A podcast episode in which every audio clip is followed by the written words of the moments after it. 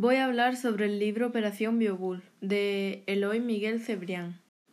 Operación Beowulf salió en 2015 y redacta la historia de Laura, una arqueóloga del Museo Británico que junto a su padre y su pareja, David, van a hacer descubrimientos muy importantes para esta historia. El libro está ambientado en Londres, concretamente en 1941, en la Segunda Guerra Mundial, con los bombardeos alemanes.